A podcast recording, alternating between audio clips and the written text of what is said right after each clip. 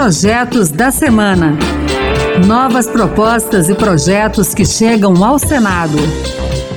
Olá, está no ar o Projetos da Semana. Eu sou Raquel Teixeira e a partir de agora você vai conhecer as principais propostas apresentadas no Senado Federal nesses últimos dias. No programa de hoje, vamos falar sobre jogos eletrônicos nas escolas, unidades de conservação e muito mais. Fique com a gente. E a gente começa o programa desta semana falando sobre um projeto da senadora Damares Alves, do Republicanos do Distrito Federal, que busca acolher aquelas mulheres cuja gestação for interrompida por um abortamento ou pela morte perinatal, que é aquela que ocorre entre a 22ª semana de gestação e o sétimo dia após o parto do bebê.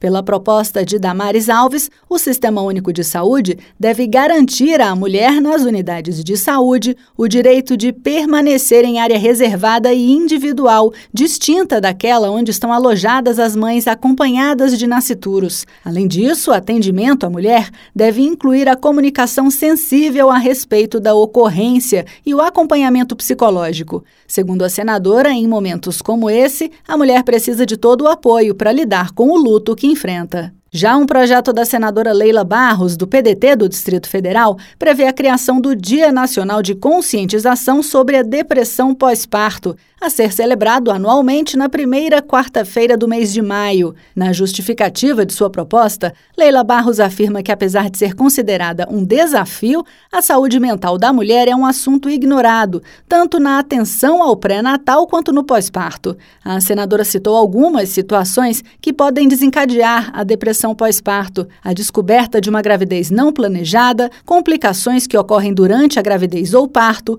o nascimento prematuro do bebê e sua internação em uma unidade de terapia intensiva, a perda de um bebê, a falta de apoio social ou mesmo a violência por parte do seu parceiro são algumas delas. Ao discutir esse assunto numa audiência pública da Comissão de Assuntos Sociais em 17 de outubro, Leila Barros afirmou que identificar as mulheres que precisam de apoio e tratamento pode ajudar na prevenção desse problema e, com isso, evitar os impactos que podem se desenvolver no longo prazo. Segundo a Fundação Oswaldo Cruz, a depressão pós-parto ou puerperal acomete mais de uma em cada quatro mães brasileiras, taxa superior à média de uma em cada cinco cinco mães estimada pela Organização Mundial da Saúde para países de baixa renda.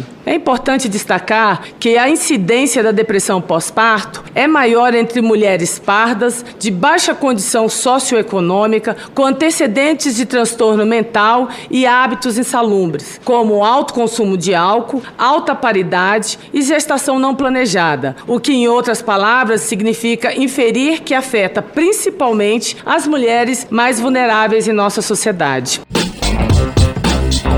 E agora a gente vai falar sobre educação. Isso porque o senador Jader Barbalho, do MDB do Pará, apresentou um projeto que autoriza o Poder Executivo a criar a Universidade Federal do Marajó. Se a proposta for aprovada e a medida sair do papel, a nova instituição de ensino federal será sediada no município de Breves. Pelo projeto, o Poder Executivo poderá criar cargos necessários para o funcionamento da universidade, contratar servidores e estabelecer a sua organização, competências e atribuições. O arquipélago do Marajó é formado por 2.500 ilhas e ilhotas, onde vivem 590 mil pessoas. De acordo com Jader Barbalho, a criação da universidade vai beneficiar muitos estudantes que vivem na ilha e não vão mais precisar se deslocar até o continente para frequentar um curso superior. O senador destacou também que a instituição poderá estimular a pesquisa na região da Amazônia Oriental e gerar benefícios para a região metropolitana de Belém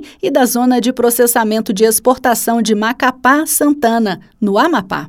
A Lei de Diretrizes e Bases da Educação exige que o poder público assegure a conectividade de todas as instituições de ensino públicas. Com isso, os estudantes de escolas e universidades públicas poderão acessar a internet e aproveitar os benefícios que essa tecnologia pode proporcionar em sua formação educacional por meio de recursos pedagógicos apropriados. E para esse cenário se tornar realidade, o senador Carlos Viana, do Podemos de Minas Gerais, apresentou nesta semana o projeto que altera a LDB para inserir na lei que a garantia à educação digital passa pelo incentivo à adoção de jogos eletrônicos educativos nas escolas. Carlos Viana cita algumas vantagens que o uso de jogos eletrônicos como prática pedagógica pode proporcionar aos estudantes, além de estimular as crianças, adolescentes e jovens a se interessarem mais pelo conteúdo ministrado em sala de aula. Os jogos eletrônicos podem desenvolver habilidades cognitivas, como raciocínio lógico, tomada de decisão e resolução de problemas. O senador explicou ainda que essas ferramentas podem ter seu nível de complexidade facilmente ajustadas para atender aos estudantes das mais variadas faixas etárias. Por fim, Carlos Viana lembrou que os jogos eletrônicos também asseguram aos alunos a possibilidade de verificarem com mais rapidez se estão progredindo na assimilação do conteúdo do curso.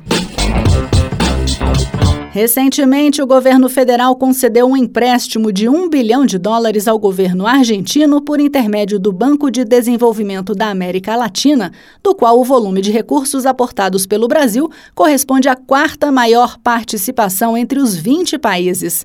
Diante disso, um grupo de senadores, tendo à frente Jorge Seife, do PL de Santa Catarina, apresentou um projeto de lei complementar para alterar a Lei de Responsabilidade Fiscal para assegurar o aval do Senado no caso de concessão de empréstimos de qualquer natureza que envolvam direta ou indiretamente recursos públicos da União, incluindo repasse de dinheiro e avais.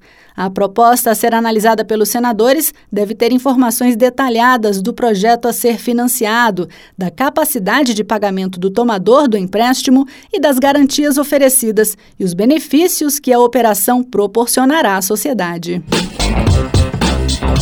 O plenário do Senado deve analisar nos próximos dias o projeto que prevê a estadualização do Parque Nacional da Chapada dos Guimarães, localizado em Mato Grosso.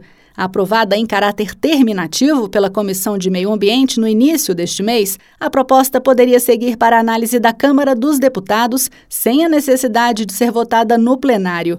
Um grupo de 10 senadores apresentou um recurso para fazer com que o Senado também vote o projeto. Pelo regimento interno do Senado, para esse pedido ser aceito, é preciso ter o apoio de no mínimo nove senadores. Os parlamentares que apresentaram o recurso alegam que o projeto é inconstitucional porque viola a autonomia entre os entes da federação. Segundo eles, isso acontece pelo simples fato de a União, criadora da unidade de conservação, transferir unilateralmente a gestão do parque para o estado de Mato Grosso.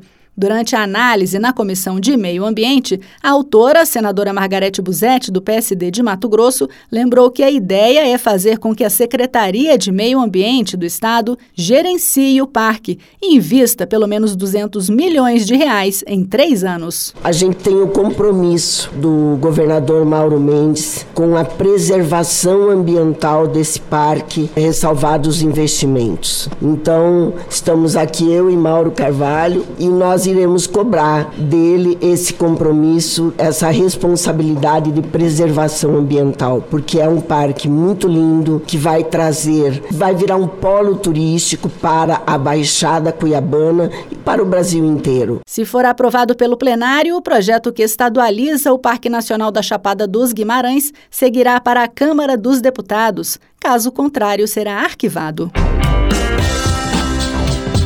É isso aí. Você também pode participar do processo de elaboração das leis do país. Acesse o E-Cidadania no site do Senado, leia as propostas e vote para dizer se você é favorável ou contrário a elas. E que tal apresentar uma ideia que pode até virar um projeto de lei? Acompanhe o programa Projetos da Semana na Rádio Senado toda sexta-feira às duas da tarde e sábado às 8 da manhã. A gente também está na internet, é só entrar no site da Rádio Senado e baixar o áudio para escutar quando quiser. Se preferir, o podcast também está nas principais plataformas. Com sonoplastia de Cristiane Melo e apresentação de Raquel Teixeira, o Projetos da Semana fica por aqui. Muito obrigada pela companhia e até o próximo programa. Projetos da Semana. Novas propostas e projetos que chegam ao Senado.